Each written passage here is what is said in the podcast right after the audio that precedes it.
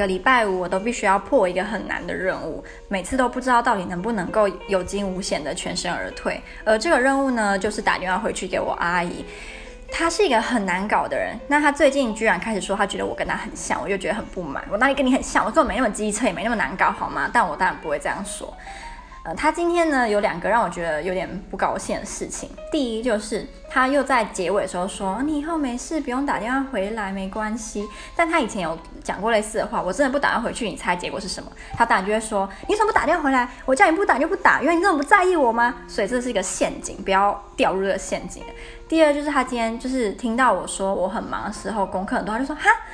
欧洲老师不是说不给作业的吗？我想说，你不是已经知道我这边读书一年半，我几乎每天都忙得快暴毙，你居然到现在还以为我每天都很闲？因为他那时候说叫我不要打算回去，是说你就去忙你的啊，但他现在又说你不是没事吗？我就觉得，那你，呃，你前一个，嗯、呃，你大家懂。